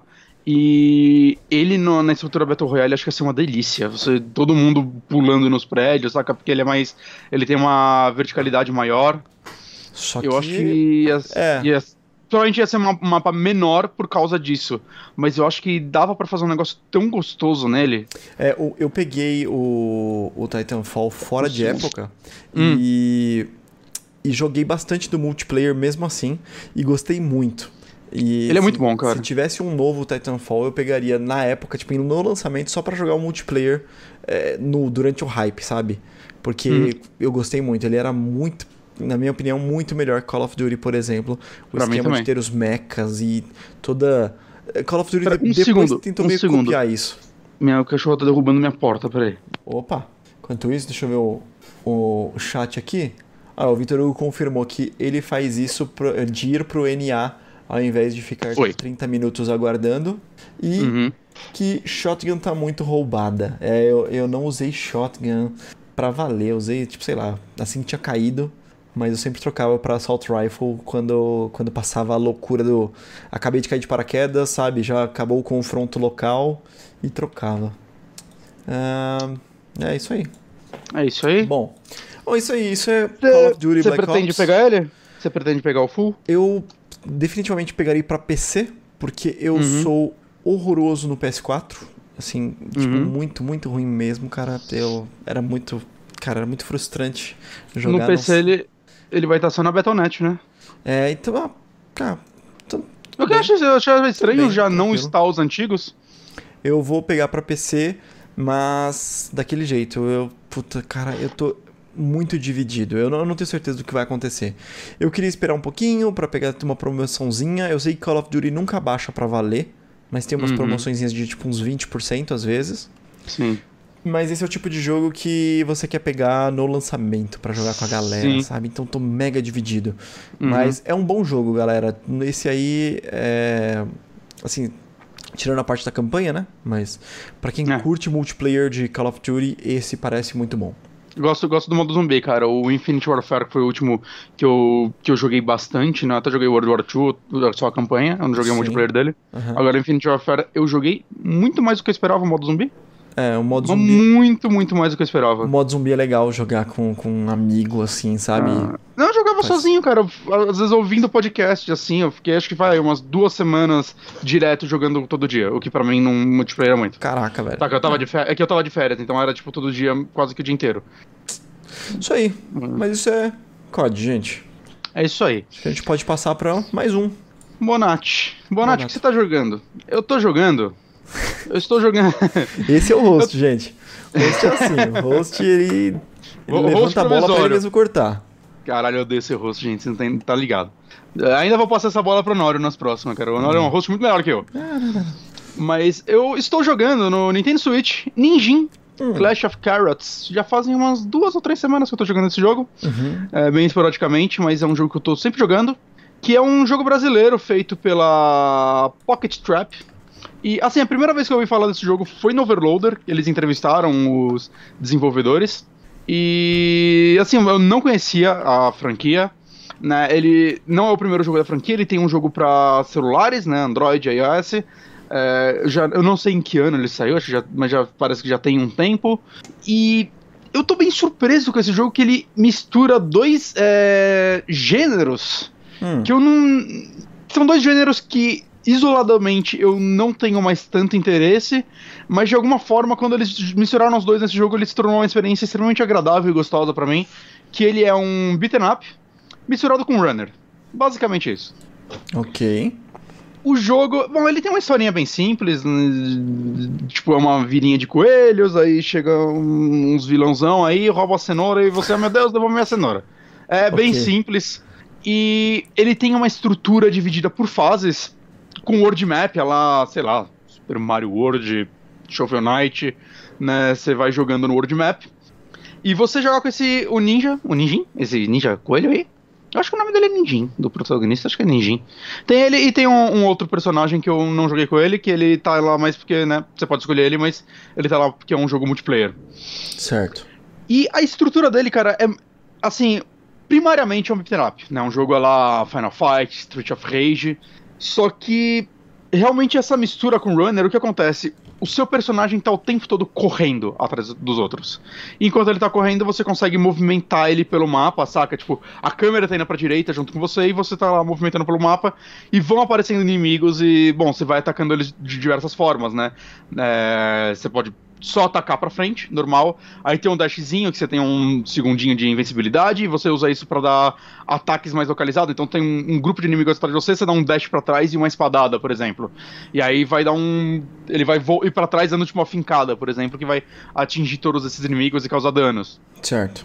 Né, com o analógico direito você mira e joga sua shuriken ou boomerang, ou seja lá que item você tiver equipado. Kunai. É, kunai? Tem uma kunai, kunai na mão, tem uma kunai na mão dele. Ah, kunai é aquela é a flechinha, né? Tipo, tipo uma setinha. É uma é uma faca de arremesso, né? Isso. Pode usar como faca, mas pode arremessar. Exato. E cara, assim, é é um jogo tão divertido, tão mais do que eu esperava, saca? E bem desafiador até. Eu tô jogando ele sozinho. Ele tem multiplayer tanto local quanto online. É, eu não testei o multiplayer, eu tô realmente jogando sozinho no Switch, deitado no sofá algumas partidinhas por dia, saca? Uhum. É, ele é bem interessante, cara, porque eu acho que o diferencial dele, até para muitos beat'em né? Eu, acho, eu sinto que a maioria, é, a diferença dos inimigos é basicamente quanto dano ele vai te dar e quanto dano ele precisa receber, saca? É algum, e os frames de ataque dele, uma coisinha ou outra assim. Já o Ninjin, pra tornar a coisa mais interessante, ele vai criando grupos de inimigos é, específicos. Então, é no começo vai, são só os soldadinhos normais que você ele vai te atacar reto, você vai atacar ele. Né? Uma coisa que eu acho legal é que você não toma dano só por encostar nos inimigos, porque é importante porque você vai estar sempre correndo e ia ser bem difícil você tomar dano com isso, então ele tem que te bater, ou se é algum inimigo que tem algum item específico que vai te causar dano. Uhum. Saca? Você não, quando você encosta nele, você empurra ele, vocês, vocês trombam. Basicamente, né? Você não atravessa também, ao menos você deu o dash. E no decorrer das fases, ele vai colocando novos inimigos e todos eles vão criando estratégias novas, saca? Tem um inimigo kamikaze, que o lance dele é que ele vai explodir no impacto, então você vai querer usar a sua shuriken para atacar ele. E... E, ou esperar ele estar perto de outros inimigos para causar um dano em área. Tem inimigos que vão arremessar algum tipo de item, tem um inimigo que arremessa bomba. É, se essa bomba já acerta, você vai tomar um danozinho e depois ela explode você toma outro. Você pode rebater a bomba nele e causar uhum. dano, saca? Então, assim, é todo inimigo existe alguma certa estratégia. Vai ter inimigos com escudo, que você só pode atacar em uma direção X, ou que você tem que quebrar a, o escudo dele. Vai ter um inimigo quando ele sofre dano, ele entra tipo num modo rage e vai vir para cima de você direto. Uhum. Tem um inimigo que é um tofu. Quando você acerta ele, ele morre e ele vira quatro tofuzinhos pequenos, que eles morrem com um dano, mas é infernal. Slime. Que Exato, e o infernal, porque, sei lá, se, se tem quatro tofus na tela, cara, você vai querer matar um por vez, que você não vai, saca, quatro vezes quatro sim, vai rolar, sim. e a tela vai, vai virar um e, caos e, e, você vai se foder. E, Bonadinho, eu fiquei, eu fiquei na dúvida de uma coisa, talvez você tenha falado e eu tenha perdido, mas é, é, é, são coelhos, né, você tem a vila dos coelhos aí, você é o, o coelho ninja, e, e quem roubou, é, tipo, ah, é, é alguma outra, é algum outro animal ou eu acho. São pessoas? É, o é que, um que são animal. os inimigos? Ah, não, é tudo, é tudo outros animais, tá ligado? Tá.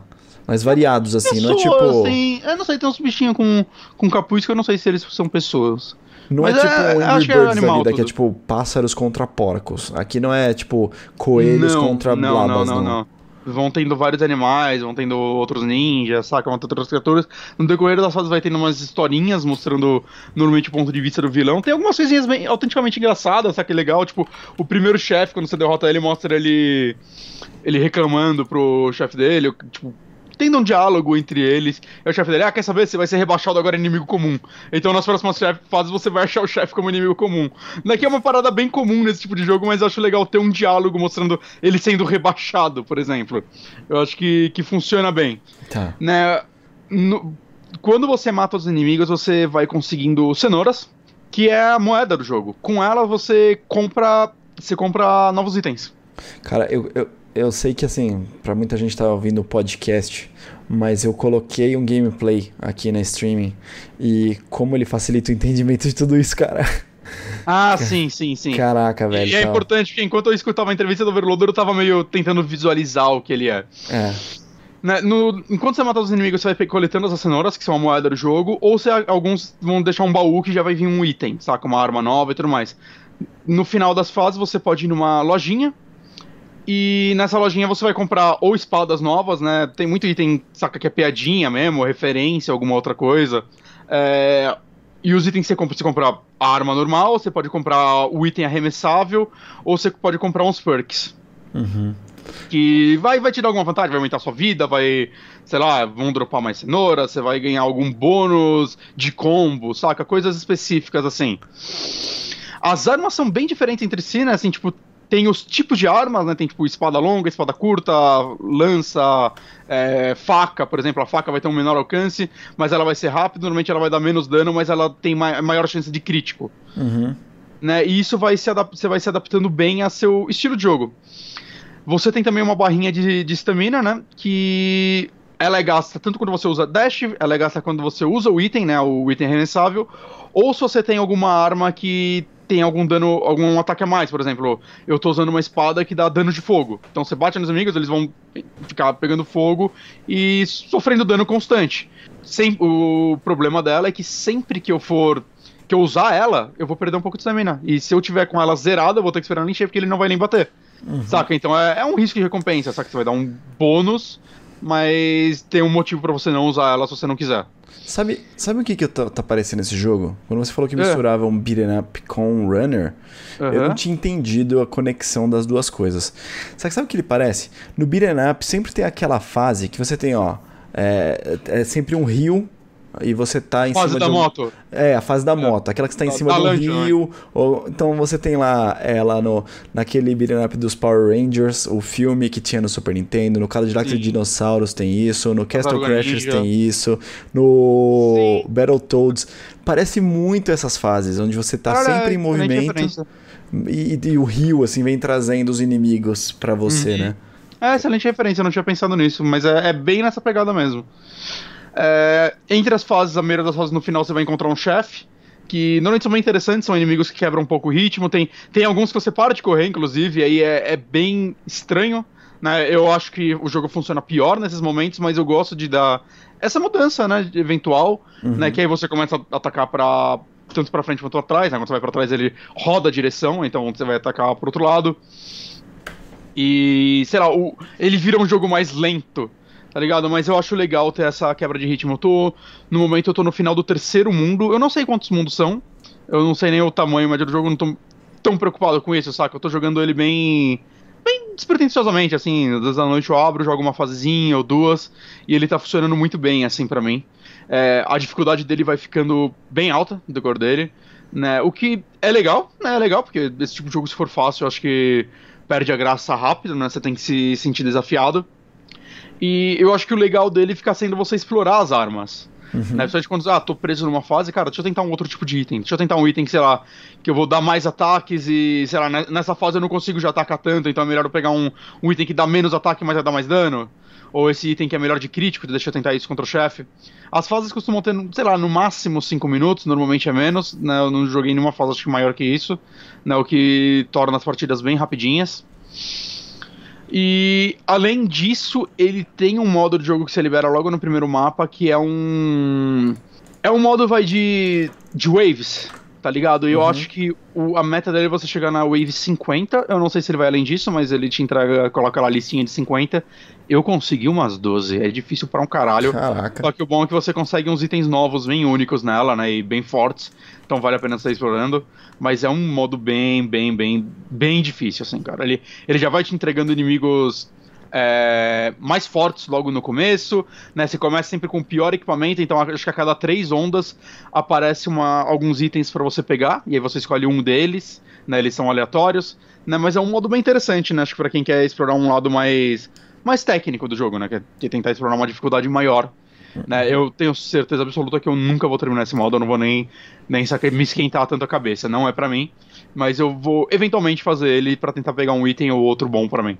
Muito maneiro. E, é, e além da cenourinha, tem uma cenourinha é, brilhante que você pega no, às vezes dos inimigos, que ela serve para basicamente você comprar máscaras que não tem nenhum efeito prático, elas são só estética para você mudar o visualzinho do seu personagem. Mas é, é legal ter isso. É, no, no, trecho, estamos num trecho aqui do, do gameplay que eu coloquei, que a pessoa tá numa loja comprando as, as armas e tem uma variedade enorme, né, cara? Ah, sim, e no final de cada mundo você recebe um especial, no final do primeiro mundo você recebe o primeiro, que basicamente cria uma terceira barra, conforme você vai batendo nos inimigos, ela vai enchendo. E hum. quando ela enche no primeiro especial, você, tipo, vira um dragão por um tempo limitado e você vai causando dano em tudo que você atinge, por exemplo. Caralho, né? maneiro. Dragão cara. chinês e tal. É bem legal visualmente, né? Depois do segundo chefe, chefe de mundo, você libera um outro, então. Né, eu não sei quantos mundos são, mas vai ser o número de habilidades que você vai receber, provavelmente. Eu não sei se você recebe elas de outra forma. Isso aqui. Mas, cara, é um jogo bem gostoso, assim. Eu não tava botando tanta fé que ele ia ser tão viciante. Mas, mas esse é um jogo que eu recomendo bastante. Eu não sei quanto ele tá custando nesse momento no Switch, mas no PC ele tá 28 reais. Eu acho que é 15 dólares. Deixa eu dar uma olhada aqui rapidão. Cara, aqui, é... É, parece bem ok o preço, hein? É. No Switch, o lugar mais barato, a Austrália, tá 65 reais. Tá carinho, saca? Mas é, não é culpa do nosso, do, do nosso real é. e desse dólar monstruoso. É, mas, mas para, eu acho que o preço normal dele é 15 dólares, então. É, nos Estados Unidos ele é 15 dólares, é o preço nas plataformas. E aí eu não sei quanto tá na PSN também. Mas o Steam tá 28 reais. 28 reais, cara, vale completamente. Então, Steam, é, PC, né? Exato. É, PS4. Eu acho, e Xbox e... One. Xbox One também? Xbox, hum, então sai pra tudo, cara. Beleza. Uhum. Muito bom. E é isso aí. E agora, ô Naninho, você assistiu. Você assistiu um stand-up. Assisti um stand-up. E para quem tá vendo o streaming, galera, a melhor imagem que eu achei é tipo o anúncio de um, de um show do cara de 2016. Desculpa, tá? Não tem nada okay. a ver com o que tá escrito. Mas. Bom, vamos lá. Eu assisti um stand-up no Netflix. Eu sei que temos pessoas que não gostam quando fazemos indicações de coisas do Netflix, mas enfim. É um humorista chamado Daniel Sloss. O nome é Daniel Sloss Live Shows, ok? Tem dois lá, é, tem dois episódios apenas. Eu uhum. não entendi qual é a frequência, porque claramente é, durante o show você entende que tem uma distância de um ano entre cada um dos episódios, né? Então uhum. é o show do ano dele. Ele faz o show, vai adaptando o texto o ano inteiro e aí depois ele faz esse showzão que ele acaba gravando pra, enfim, mandar pra Netflix. Eu não sei exatamente onde ele lança tudo.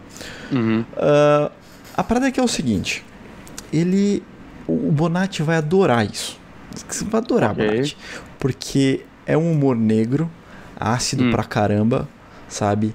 E ele tem, eu diria que 70% humor e 30% hum. é ele falando sobre algumas coisas da vida. Né? Então, por exemplo, é, eu vou falar o nome dos, dos dois episódios. Um se chama Humor Negro e o outro se chama Quebra-Cabeças. Vamos começar hum. pelo humor negro.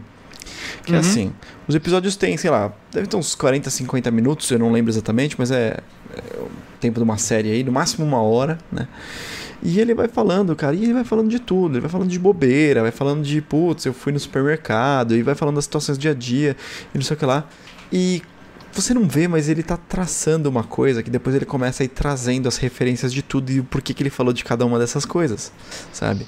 Ele uhum. vai ele vai costurando, cara, ele mantém o público na mão dele o show uhum. inteiro. Assim, ele tem um controle de público absurdo.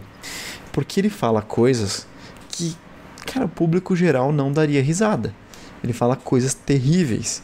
E você se sente horrível por estar tá rindo daquela situação. e ele faz você se sentir mal. Ele fala, ele olha e fala assim: Ah, você riu, né?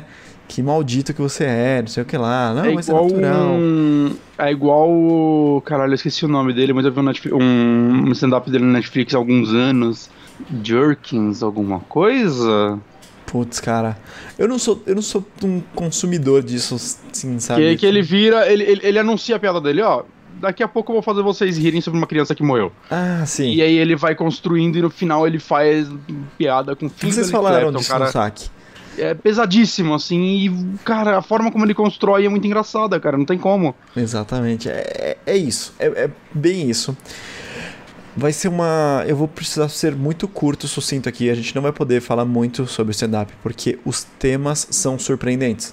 O que Uhum. ele fala. Então, assim, o, o tema do negócio, humor negro, e o outro chamar quebra-cabeça, eles são misteriosos, assim. Você sabe quebra-cabeça, que- do que, que ele tá falando. E eu não vou falar aqui exatamente é, sobre o que, que eles estavam falando, sobre o que, que ele, ele abordou, porque estraga. Eu acho que estraga Uhum. Ah, mesmo, certeza. porque, assim, cara, vai ter um Explicar momento... piada é um negócio que não pode, né, cara?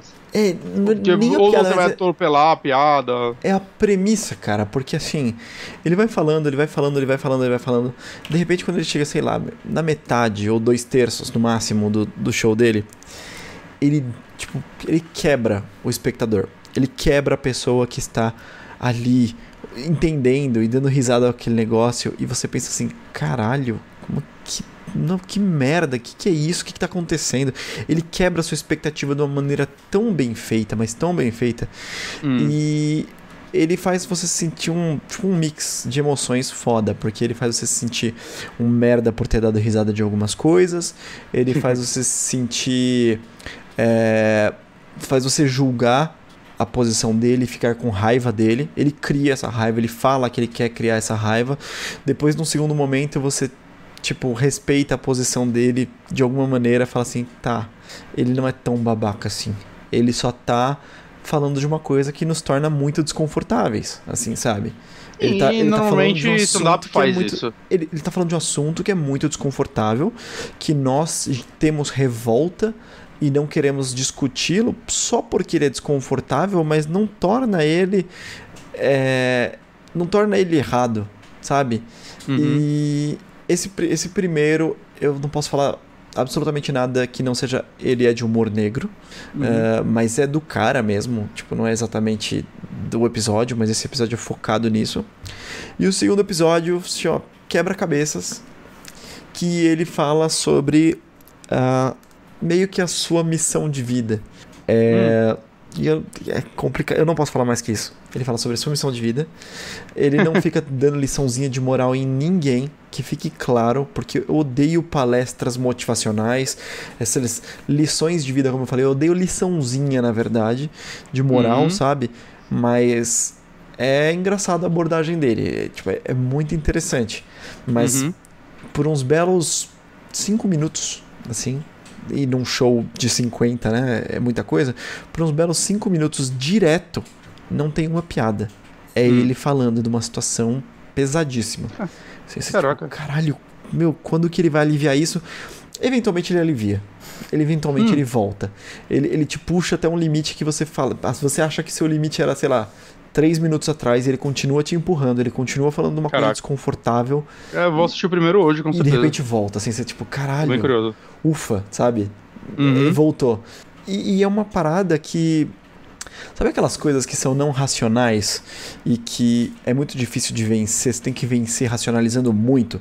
Por exemplo, Uhum. preconceito. Eu vou falar que, assim, tem gente que é preconceituosa por criação e você tem que vencer esse preconceito, sabe? Tem. Você tem que, você tem que racionalizar aquilo e prestar atenção nas suas atitudes que às vezes são naturais, mas não é porque elas são naturais, porque você foi criado que você não é responsável por aquelas situações, por aquelas, Exato. aquelas ações. Você continua sendo responsabiliza- responsável por aquilo, certo? E ele Uhum. faz isso sobre tantas coisas, cara, ele aborda tanta, tanta coisa que é animal, é animal. E Desculpa por ser uma indicação tão rápida, galera, mas é porque eu não posso mesmo entrar em mais detalhes do que isso. Você já conhecia o trabalho dele? Não, e eu tô de um jeito que acho que minha cabeça tá tão maluca que eu não faço ideia de como é que eu cheguei nele. Eu acho Caraca. que o Netflix tava lá e eu falei, ah, vamos ver qual é que é e dei play. E eu não sou o cara que faz um vamos ver qual é que é e dou play, sabe? Mas, cara, eu dei de cara com isso. Eu não sei há quanto tempo tá no Netflix. Como o primeiro. Pode ser que, sei lá, o segundo episódio acabou de sair, o Netflix tá promovendo e o primeiro é mais antigo que isso, mas sinceramente eu achei tão irrelevante de entender exatamente se lançou em uma rede de televisão e o Netflix tá relançando. É, ou chama live shows o negócio, é bem possível que seja várias, tipo, compilado da carreira dele de várias épocas diferentes, talvez. É, talvez. E que ele, que ele esteja relançando, tipo, como se fosse um box assim. de DVD, É. só que ao invés de ser um box, é um negócio espalhado. Talvez ano que vem saia o terceiro episódio, sabe? E ele vá fazendo Uhum. isso, tem uma parceria desse, desse jeito. Mas eu achei isso tipo, realmente muito irrelevante, porque o, o show era muito bom e não informações técnicas aqui seriam pff, whatever, né? Uhum. Mas é isso. É, Daniel Olhando na, na página da Wikipedia dele, tá falando que o Netflix lançou um especial, esse especial de duas horas como dois shows. Talvez seja só esses dois. Talvez, é. Provavelmente seja. Uhum. Tem, tem temporada no meio, eles chamam tipo temporada 1, episódio 1, temporada 1, episódio 2. Então, de repente vai ter aí outra coisa. Bom, mas me anima ter só dois, saca? Porque se eu olhasse e tivesse já dez, aí eu ia ficar com preguiça. Mas tem Sim. dois, dá pra assistir um Não, por noite. E mesmo porque E aí acompanhar se sair mais depois. E mesmo porque, do jeito que ele falou, eu acho isso muito importante. Assim, é. Tem algum. É difícil comparar stand-ups, porque cada um puxa pra um lado. Hoje em dia, comédia tem muito subgênero, né? Então é difícil você comparar, mas assim.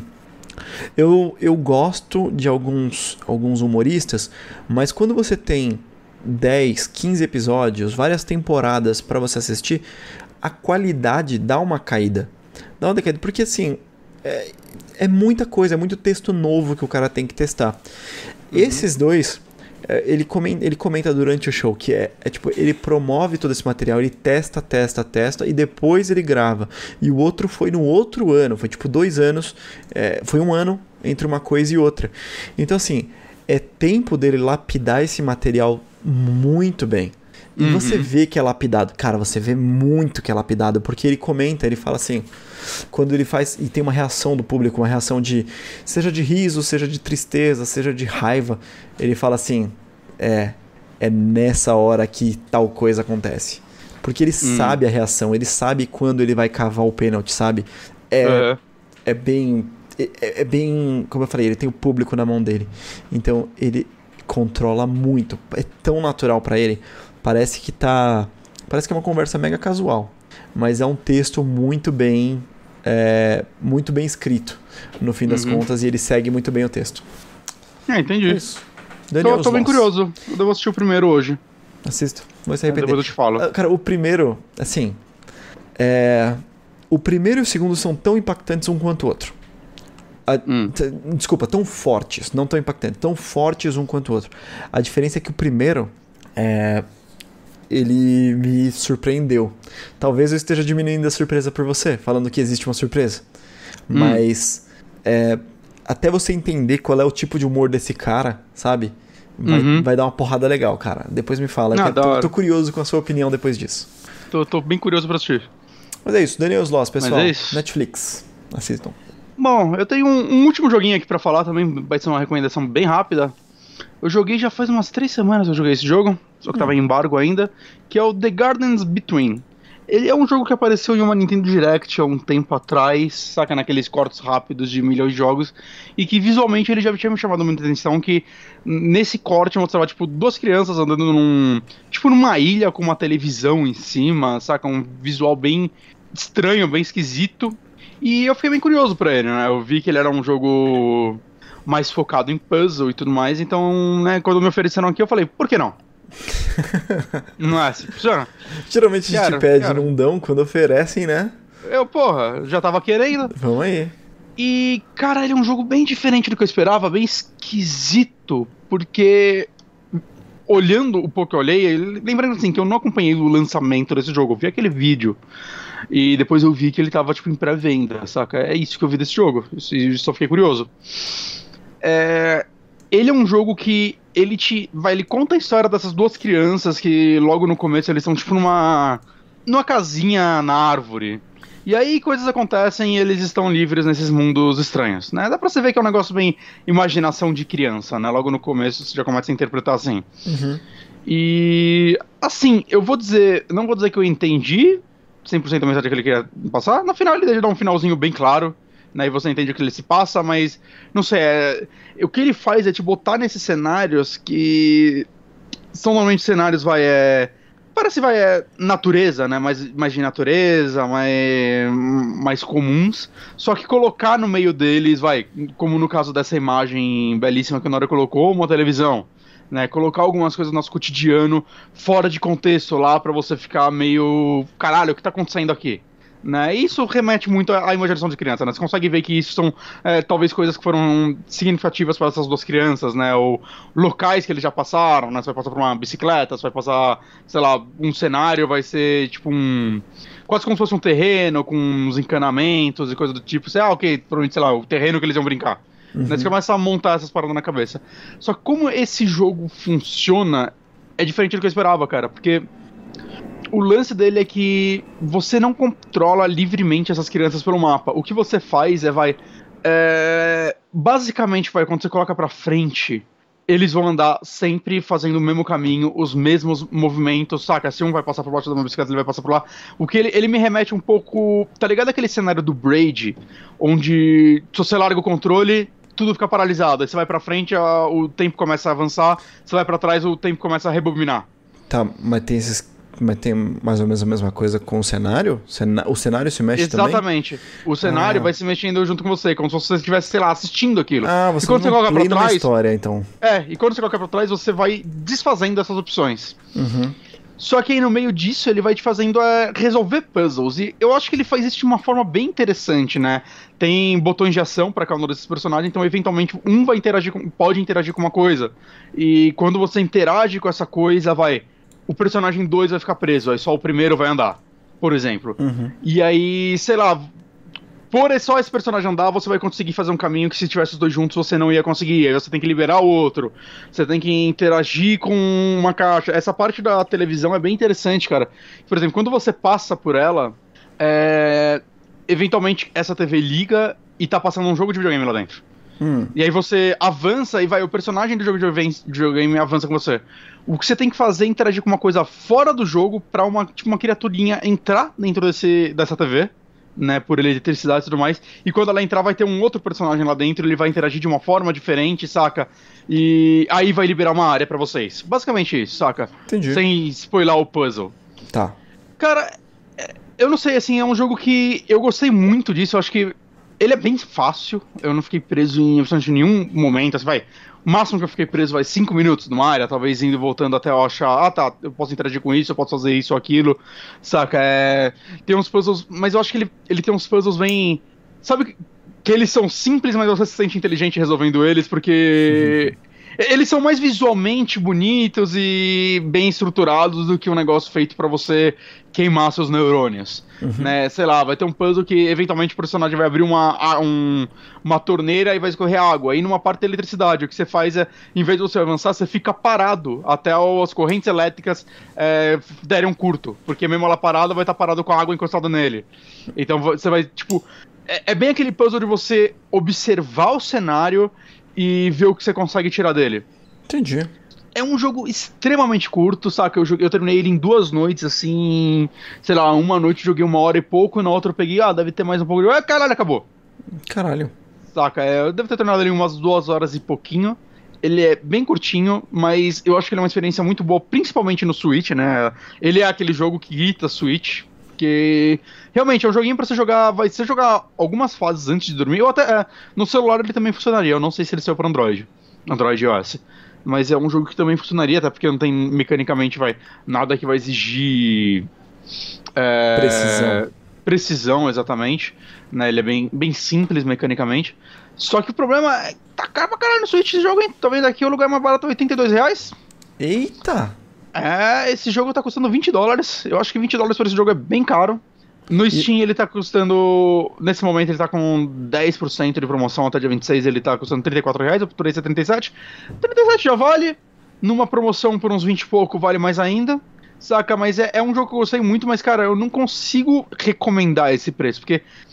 Uh, não só pelo tempo dele, saca, mas ele é um jogo mais gostoso de jogar do que impactante, algo do tipo, saca? É, sei lá, se um Braid tivesse custando isso na época que ele saiu, ele foi, até ele foi mais barato, uhum. é, eu conseguiria oferecer por esse valor. Eu acho que ele é um jogo excelente, saca? É, esse jogo eu já não, não acho realmente que ele vale quase 100 reais. É. Né, pra quem quer no Switch. Eu não sei quanto ele tá custando no, em outros consoles. Né? Mas Agora o valor do P... também? Fudeu, não. Pô, não, ele saiu, ele saiu que eu recebi o release. Ele saiu pra Play 4, Switch, Steam, Mac. Não saiu, não saiu pra Xbox. É. Play 4, PC e Switch. Uhum. Eu não sei quanto ele tá saindo no Play 4. Bom, em dólar, 20 dólares. Eu não sei quanto deve estar tá na PCN brasileira. Mas, cara, ele é um jogo bem bonito, assim, visualmente. Ele vai te entregando uns mundos bem, bem legais, saca? E, e novamente, cara, os puzzles dele são tão, tão gostosinhos. Saca? É, tem, tem um puzzle que eu achei bem legal, por exemplo, que você tem que colocar um comando num computador. E para fazer isso acontece, quando ele passa por um. Você vai andando, você passa por um teclado, né? Na verdade, uma calculadora, e o personagem pula numa série de números num, numa ordem específica. Então você tem que usando o lance de ficar você descobrir qual é o, os números que você tem que colocar, observando o cenário mais à frente, voltar lá, por exemplo, e ficar, ah, vai, eu pulei no número 3 e vai, tem que ter 332. Então você vai e volta bem rapidinho para ele bater duas vezes no 3. Hum, tá ligado? Quase okay. dando a impressão quase como se você estivesse quebrando o jogo. É, para você, tipo, repetir os números na ordem certa para eles funcionarem. Né? É, é, eu acho que funciona muito bem. São puzzles muito bem estruturados, obviamente, né? E visualmente bem legais. Bem, tipo, ah, olha só o que você tá fazendo. É, às vezes ele faz algumas coisinhas que vai quebrar até um pouco a, a, estrutura visual, né? Como eu dei o exemplo desse puzzle do videogame, tem outras coisas parecidas que ele faz. E eu acho que o principal é que todo mundo ele tenta fazer puzzles bem únicos para ele. Né? Então toda fase você vai ter alguma coisinha nova para você para você ver, né? Para você tanto visualmente quanto em puzzles, assim, pra você desvendar, né? Ele não ficar repetindo muito puzzles. Nem acho que até por isso que ele é curto, né? Eles optaram, talvez, ao invés de ficar repetindo a mesma estrutura, tentar criar coisas novas a cada mundo. É, e o que para mim tornou ele um jogo mais interessante, mas né, eu, eu, consigo ver muita gente reclamando que ele é mais. Ele é um jogo muito curto por conta disso. Eu Tudo acho que ele não precisa... é único, então. Você é. Não tem. Não, tá assim, tem uma coisinha ou outra que você vai ver que, ah, que ele repete o puzzle, mas sempre evoluindo a ideia, né? Um negócio bem Nintendo, né? Que ele tá. te apresenta um negócio no final da fase e no final ele repete esse negócio misturando com outra coisa e evoluindo essa ideia. Sim, sim. Mas, cara, é um jogo bem gostosinho. Né? Novamente, por ser um jogo de puzzle também não tem muito o que falar. Ele tem uma historinha lá no meio, mas. É... Ela tenta ser aquela historinha mais emocionante sobre a aventura dessas duas crianças. Eu não vou dizer que foi uma história que me tocou de forma alguma. Saca? Foi só, tipo, ah, é uma historinha inocente que uhum. funciona pro que ele quer entregar. Né, mas eu, eu gostei bastante da estrutura do mundo que ele entregou nesse jogo. Eu achei um jogo bem interessante, mas novamente, tá caro pra caralho. Então, esperando promoção. Colocar na wishlist e é. saiu promoção aí. É, o, tá pre o, preço que ele tá no PC, eu já acho que vale. Taca, 37 reais, vale. Né, tem jogos melhores que você vai achar por esse preço. Né, eu ainda recomendo você esperar uma promoção. Mas. Mas, tipo, é um preço que é ok. Uhum. Agora o do Switch não é ok não, cara. Que lá, que lá tá desumano pra gente, pro ser humano. É. Tá desumano pro ser humano. Eu, eu, eu, sei que é complicado porque tem experiências muito únicas. Sim. É, que às vezes assim você não pode simplesmente mensurar no tempo de entretenimento, né? Exato, não, mas. coisas são únicas, mas assim, do jeito que você falou, por duas, três horas de entretenimento e sem uma experiência única tão grande, assim, tão marcante. É, exato. E assim, ele tem zero de replay, saca? Não tem, não tem nenhum colecionável para se pegar nas fases, não tem nada do tipo. Mas você faz é rejogar as fases, porque assim, saca? Então assim, o replay dele não é um jogo que eu, que eu me vejo querendo voltar para ele. Saquei. Ou algo do tipo. Então, o que é estranho, né? Que esse tipo de jogo sempre tem alguma coisa escondida, algumas coisinhas pra você ver. Meu, só se é tão escondido que eu não achei nenhum. o é. que eu não acredito que seja o caso. Você põe lá, põe lá no How Long to Beat, aí deve estar, tá, uhum. tipo, tudo com o mesmo tempo, sabe? É, deixa eu fazer isso agora, inclusive. Deixa eu ver. Quando, eu, quando eu joguei ele, não tinha nada lá, porque ele não tinha main saído Main Quest, duas horas. Completionist, duas horas. Ah, não, ele só tem Main Quest, duas horas e meia, os outros não tá nem preenchido. É, é isso mesmo. É isso mesmo. Tem mais nada. Uhum, mas, mas é isso, gente. É, eu, eu achei um jogo bem gostoso. Eu novamente recomendo uma promoção. Você quer falar de mais alguma coisa, Honório? Eu acho que não. A gente tem aquela nossa indicação conjunta, mas Hum. acho que a gente pode guardar pra quando a gente tiver jogado mais. Uhum. Então vamos segurar. Uhum. Mas acho que é isso. Fizemos cinco É indicações aqui. É, Nossa, uma hora e quarenta. de, falamos de, ó, vamos re- recapitular aqui. Call of Duty, Predador, é, The Garden, Gardens Between, Ninjin e o Daniel's Loss. Aí fizemos A cinco a gente cobriu quase todos os temas possíveis. Triple A, indie, filme, comédia. Aí. É isso aí. Tá ótimo. Tá Muito ótimo, né? Foi, foi diversificado esse programa. É, não, assim, desculpa pelo horário, por tudo. Cara, foi, foi em cima da hora pra gente também. A gente Sim. tava planejando fazer às nove, só que, puta, o Márcio grava às nove, né? Saca, é, pega mal, pega mal. E aí, e também, puta, domingo, tarde, né? Aí eu falei, Mário, vamos, vamos, você consegue gravar mais cedo? Eu pensei que ele ia falar umas 5 horas, ele falou, e agora? Eu falei, agora tá bom pra mim. É bom, é bom que o filhotinho menorzinho tá lá, tirando o cochilo dele. Já recebi a Uhum. mensagem aqui que ele acordou e tá louco pra vir pro escritório. Ah, que Então tá na então. hora perfeita de encerrar esse programa. Exato. E, bom, então obrigado a quem conseguiu acompanhar a gente, obrigado a quem ouviu depois também. Obrigado, Norinho. Obrigado ao Papai Platina e ao Fábio Saldanha pelas doações. Muito apreciadas. Exato. E é isso aí. E, e é isso aí, a gente se vê agora novamente na quinta-feira com o programa de notícias. Exatamente. A, na nossa programação normal. Exato. Foi, essa semana foi o, o diferentão, mas relaxa, não há uma mudança definitiva nem de longe. Apesar de pelas doações, né? Vamos vamos pensar aí nesse negócio. Ter dado certo, mas. Ficamos por pessoal. aqui então, gente. Um beijinho. Até mais. Até mais.